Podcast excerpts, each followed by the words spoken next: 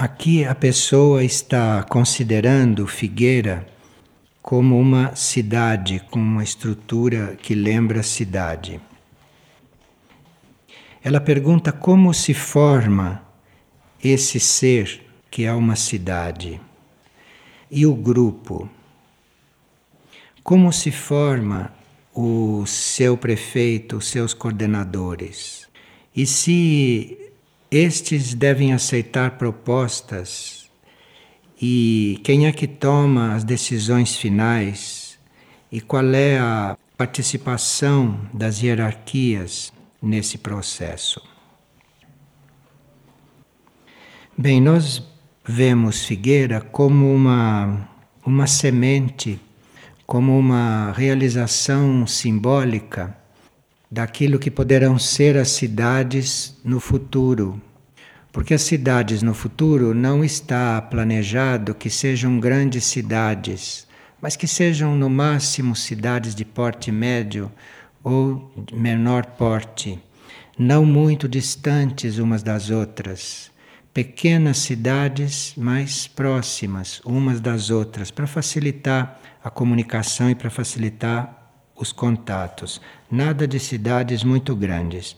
E essas cidades, que não devem ser grandes, estas cidades devem estar bem em contato com o meio rural, bem em contato com vegetação, com as matas, para que haja uma interação maior do homem com a natureza.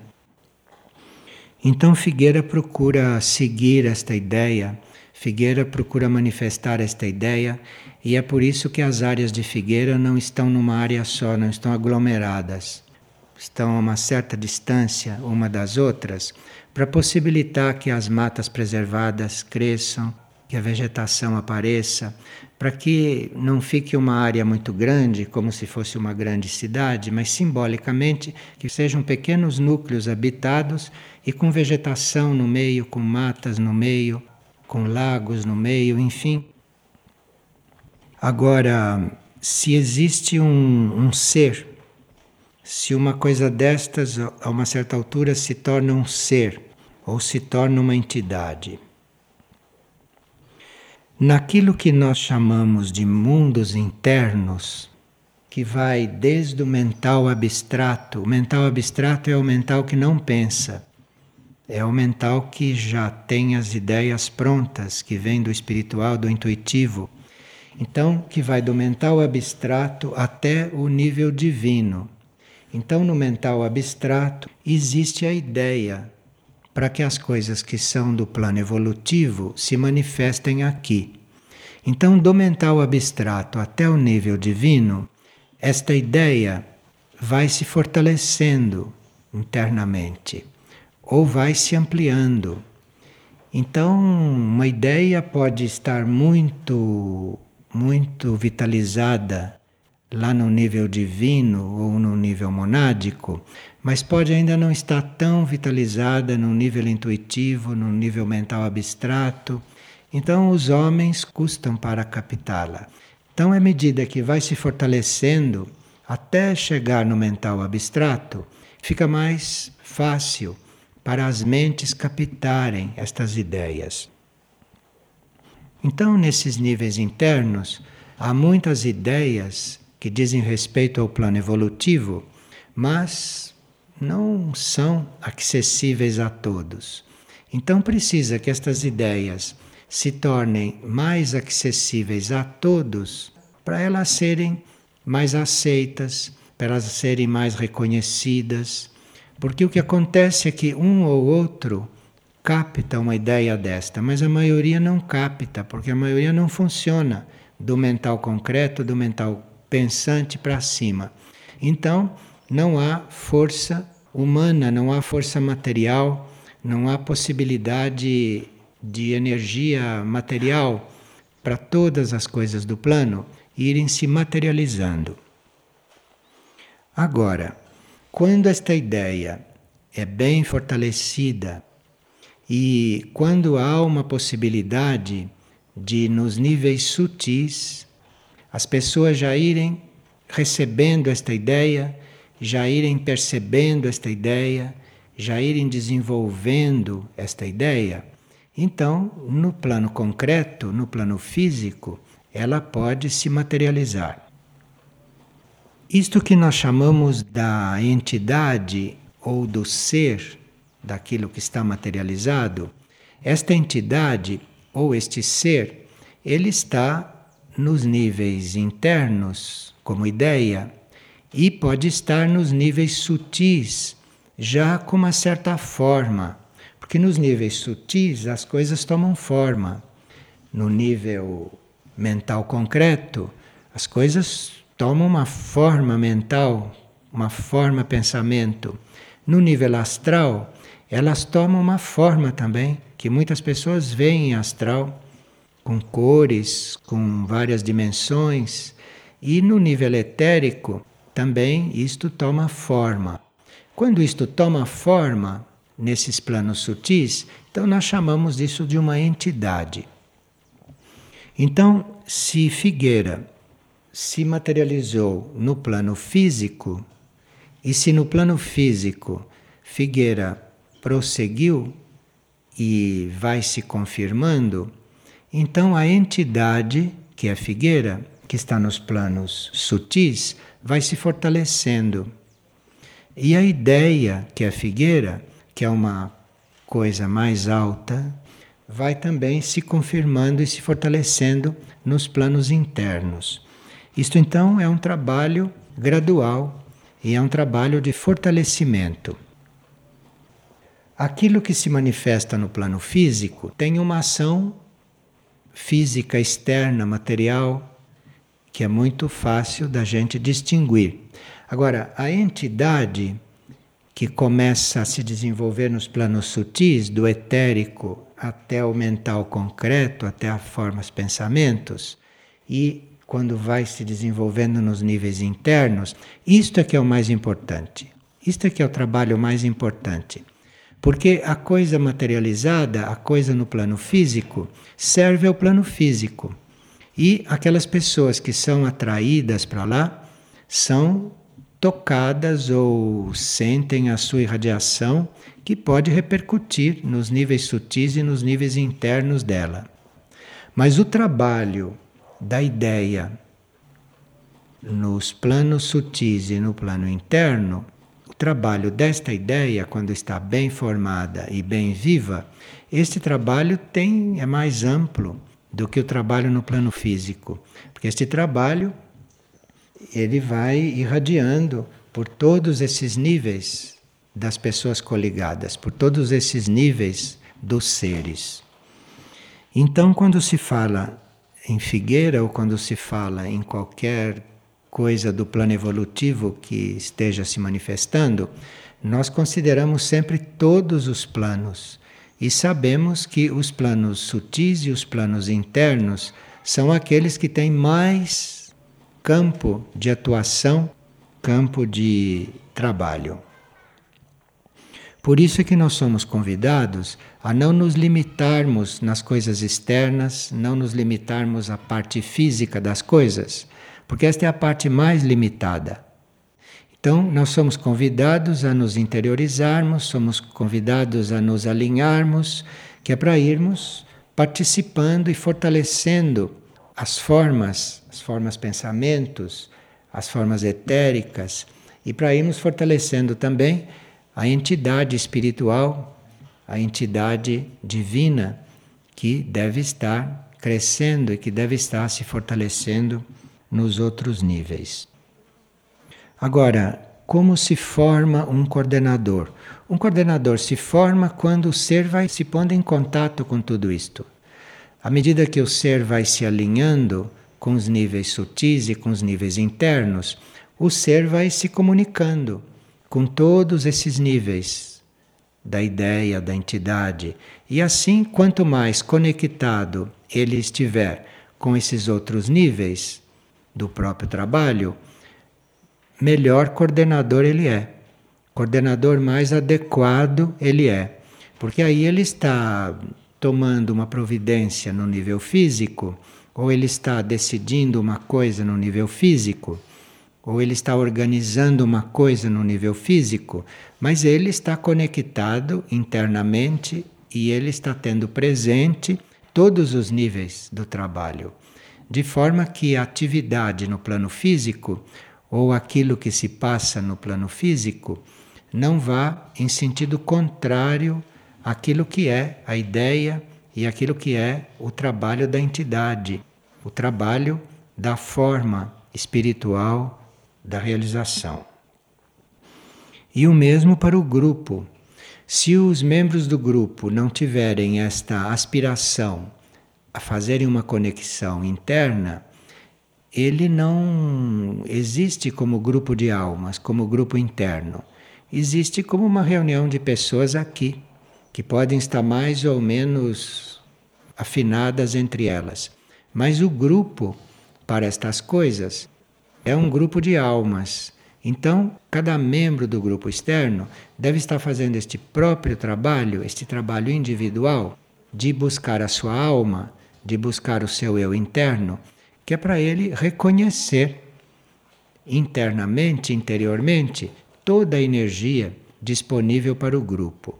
E ele então colocar a sua energia neste grupo interno, colocar a sua energia nesta soma de energias, nesse grupo energético, que é para o trabalho poder se realizar com uma vibração adequada e para tudo acontecer dentro do plano evolutivo espiritual. Se nós estamos focalizados só na parte externa, se nós estamos focalizados só na parte física, na, na parte ação material, nós perdemos a perspectiva do trabalho. Nós nos deixamos levar pelas leis materiais, nos deixamos levar pelas, pelos ciclos da matéria e não, não vemos realmente com o que estamos tratando. Então precisa que haja esta individual conexão com o próprio ser interior para que o grupo funcione como grupo interno, como grupo de almas. E aí se ter uma visão maior e se dispor de uma energia espiritual mais potente para nós irmos resolvendo as coisas aqui no plano material. E se se aceita propostas das pessoas, claro, porque a, o nível intuitivo ele emite as ideias, ele emite as indicações impessoalmente. Então, se existe um grupo, o nível intuitivo abarca o grupo todo e emite a ideia. Então, cada indivíduo pode captar aquela ideia. Então, se alguém capta uma ideia antes dos outros, é muito útil para os outros. É sinal que o mundo intuitivo já irradiou aquela ideia e alguém conseguiu captá-la. Então, os outros já podem conhecê-la, os outros já podem usar aquela ideia ou já podem trabalhar ou agir segundo aquela ideia. Claro que, sendo um grupo, quando alguém capta alguma coisa no nível intuitivo, há sempre possibilidade de no próprio grupo se ter confirmações. Se isto foi captado corretamente, se isto não foi uma interferência da imaginação da pessoa, mas isto não se vai duvidar, em princípio, do que alguém captou, da ideia de alguém. Se vai receber aquela ideia muito impessoalmente, sem nenhum envolvimento porque, seja quem for que dá uma ideia, o grupo deve ter a capacidade de ter aquela ideia confirmada. Porque todo grupo está em contato com o nível intuitivo. Então, de alguma forma, intuitivamente, ou com uma percepção mais interna, ou com uma sensibilidade mais desenvolvida, então esta ideia captada por alguém tem condições de ser confirmada por alguém ou por mais de um. Então, todas as ideias, em princípio, são recebidas, não quer dizer que sejam aceitas. São recebidas e estão todas sujeitas à confirmação. Se as coisas são confirmadas, então as ideias são postas em prática. Agora, tudo isto precisa ser muito impessoal, porque estas ideias podem, em uma certa altura, virem da experiência da pessoa. Pode não ser uma coisa que veio do nível intuitivo dela, veio da experiência dela, experiência anterior da pessoa, experiência mental, experiência física, experiência concreta, experiência de vida, enfim, vida aqui sobre a Terra. Então você pode estar no exercício da implantação de uma ideia intuitiva e alguém pode oferecer a sua experiência que ele não foi buscar lá no nível intuitivo, ele foi buscar seu, na sua vida concreta, no que ele já viveu e no que ele já sabe. Então ele traz aquela experiência. E desde que se tudo esteja claro, desde que tudo esteja nítido e que cada um esteja reconhecendo bem o seu papel e a sua posição, todas as ideias são consideradas e são colocadas para se ter uma confirmação. E como se toma a decisão final? Há coisas que a gente nem chega a decidir. Há coisas que, quando acontecem desta forma, elas já vão acontecendo e você vai assistindo a coisa acontecer e ninguém toma decisão. A decisão é da gente estar nesta ordem. A decisão é da gente estar diante das coisas assim, bem tranquilo, bem livremente, sem envolvimento não como personalidade, mas está vendo estas coisas todas irem acontecendo. Então, há muitas coisas que assim vão se desenvolvendo, vão se materializando, e você nota que você não tomou decisão nenhuma. Você apenas acompanhou aquele ritmo, aquele fluxo e foi vendo as coisas irem se manifestando.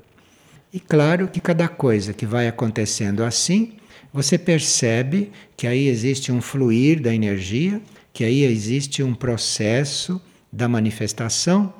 Então cabe a você ir observando e acompanhando, para ver se aquilo continua assim, com esta qualidade, se aquilo continua, se aquilo prossegue assim com esta energia impessoal, com esta energia real e verdadeira.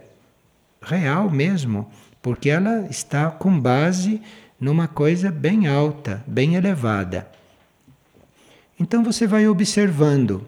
E o seu papel nesses casos é ficar bem atento para você ver quando a coisa sai do caminho.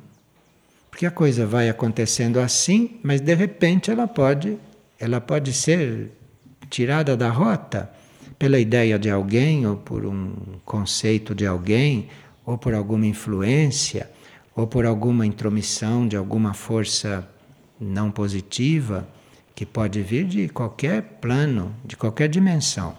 Então a gente vai observando o que vai acontecendo. E havendo harmonia, havendo paz, havendo esses princípios básicos, não que nós estamos sempre buscando, então as coisas vão se desenvolvendo. Agora, tem momentos em que você tem que tomar alguma decisão, mas esses momentos ficam muito claros. Esses momentos emergem e não é só uma pessoa que vê isto. Esses momentos emergem e vários sentem necessidade de se tomar uma decisão. E esta decisão vai ser tomada em tempo hábil, não? Não tarde demais e também não prematuramente. Porque você está tomando decisões também prematuramente, enquanto o processo de certas pessoas estão em andamento, embora mais lentamente, você prejudica um processo de desenvolvimento da pessoa. Então, às vezes você já sabe como a coisa vai acabar, mas você não vai tomar uma decisão por causa do processo de outros, que é mais lento. Então aí você vai acompanhando aquele processo, só para ver se aquela decisão não sai do trilho. E se não for saindo do trilho, você vai aguardando quanto for necessário até chegarem à conclusão do que deve ser feito. Agora, muitas vezes a necessidade faz pressão. Então, às vezes, a necessidade de se tomar decisões um pouco antecipadas, mas isto não por ansiedade de alguém, de ver a coisa pronta, mas porque a necessidade está indicando. Está sendo trazido pela lei da necessidade. Certas coisas que se aproximam, então, para esperá-las, nós precisamos já ter tomado certas decisões. E aí, se o processo de alguém é mais lento, aí você tem que entrar e tem que resolver a coisa. Mas isto tudo você fica bem como espectador e com a melhor conexão possível para que isto tudo aconteça dentro da maior harmonia e para a aprendizagem de todos. Agora, as hierarquias, pergunta aqui a pessoa, diante destas coisas. As hierarquias são aquelas consciências e, ou aquelas energias que se incumbem dependendo do grau da hierarquia, que se incumbe de criar a ideia, de criar a forma pensamento da ideia, para que a gente possa captar. Então, a hierarquia está trabalhando nos níveis internos. E algumas hierarquias se projetam nos níveis sutis para ajudar nestas formas, para que estas formas não se afastem demais ou não se afastem daquilo que era o impulso original. Então, as hierarquias trabalham nos planos internos, basicamente, e algumas vezes se projetam nos planos sutis. A humanidade, de um modo geral, ela está muito polarizada no plano físico e está muito centrada na mente concreta. Isto a humanidade de um modo geral. Bem, tem um, uma parte da humanidade que não vai passar disto nesse ciclo, que não vai passar da mente concreta. Agora, tem uma parte da humanidade que já está desenvolvendo os planos internos. Então, começa a despertar já nesta mente abstrata, neste plano intuitivo, no plano espiritual, não? há uma parte da humanidade que já está despertando aí. E é nesse plano, nesse plano interno, que está o potencial para a humanidade entrar no novo ciclo evolutivo. O potencial da humanidade para viver a nova humanidade não está no, no mental concreto, não está no mental. O potencial disso está nos planos internos. Está na mente abstrata, está naquela que não pensa, e no plano intuitivo e no plano espiritual. Aí é que está o potencial. E a consciência da humanidade também está se trasladando desses níveis sutis, não, para os níveis internos. Então há todo um movimento da humanidade como consciência e como concepção das coisas, como busca, há todo um movimento da humanidade para estes planos internos e a consciência se trasladando para aí também. A consciência entrando nesses níveis internos e aí despertando e aí se tornando ativa. Com a consciência se tornando ativa aí nos planos internos, então a humanidade ou aqueles membros da humanidade que começarem esse desenvolvimento vão dispor de corpos que hoje não dispõem. Porque a humanidade hoje dispõe do corpo físico, do corpo etérico, do astral e do mental concreto. Agora, se a consciência se traslada para esses níveis internos e se a humanidade desperta nesses níveis internos, ela começa a ter um corpo mental mais evoluído, porque este corpo mental já fica uh, imbuído de energia abstrata, de energia da mente superior, que é quase como a energia da alma. E a humanidade já vai dispor de um outro corpo, além desses corpos que ela dispõe hoje, que é o corpo da alma, ou corpo causal, o corpo do eu superior que hoje está fazendo a transição do mental abstrato para o intuitivo. Então, no plano intuitivo, a humanidade vai dispor de um corpo para ela servir ali. E esse corpo que está se formando e que está se preparando para entrar em serviço na humanidade resgatável, Este corpo, o corpo causal, ele é composto só das qualidades do ser. Então é muito diferente você trabalhar com os corpos de hoje e você trabalhar com o corpo causal. Porque com os corpos de hoje você tem uma ação misturada. Você tem uma ação que mescla as suas qualidades com todas as suas experiências negativas. Os corpos de hoje reúnem tudo isto. O corpo causal não.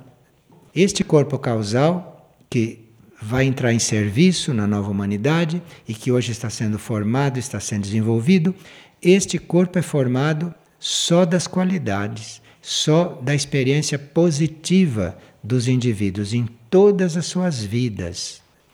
Então, hoje, se uma pessoa vai apresentar a experiência dela mentalmente, ela vai trazer o lado negativo também da experiência dela mesmo que ela apresente isso positivamente. Mas isto vem carregado de toda a experiência negativa dela, junto com a positiva.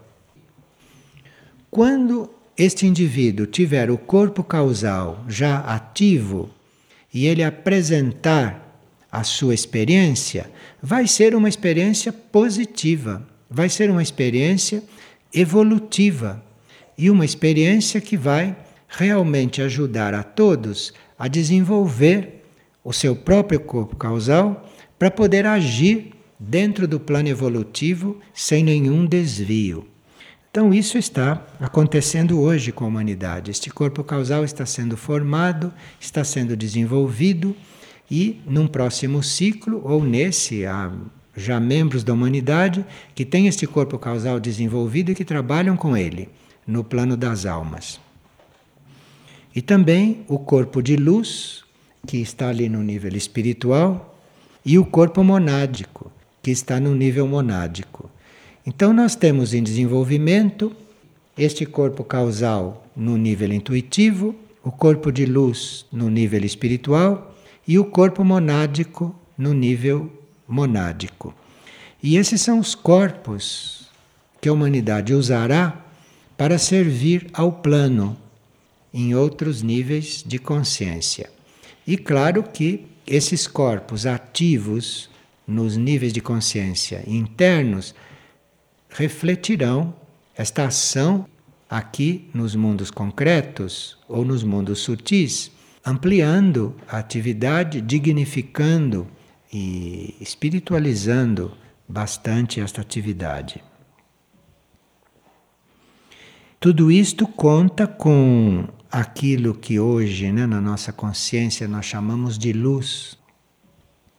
Isto tudo conta com a luz, que é uma capacidade de transformar a vida concreta. Porque não adianta você estar agindo na vida concreta sem luz. Porque senão você remaneja a vida concreta, mas não transforma a matéria concreta. Para isso você precisa ter luz. Para isso precisa que a sua ação esteja imbuída de luz, que é esta capacidade de você transformar a vida concreta. Então, uma ação iluminada, ela chega até transformar uma célula física no corpo daquela pessoa.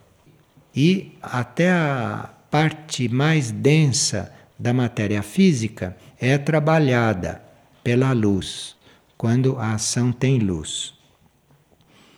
E para nós dispormos desta luz, é necessário que a cada ação, a cada iniciativa, a gente coloque aquilo para o próprio interno e faça aquela famosa pergunta, né? Como é que você faria? Como é que eu devo fazer? Para dentro isto. Então é assim que a gente vai se relacionando com a luz. E é assim que aquilo que nós manifestamos terá mais ou menos luz, isto é, mais ou menos poder para transformar a matéria, para transformar a matéria mental, para transformar a matéria emocional e para transformar a matéria etérica física também.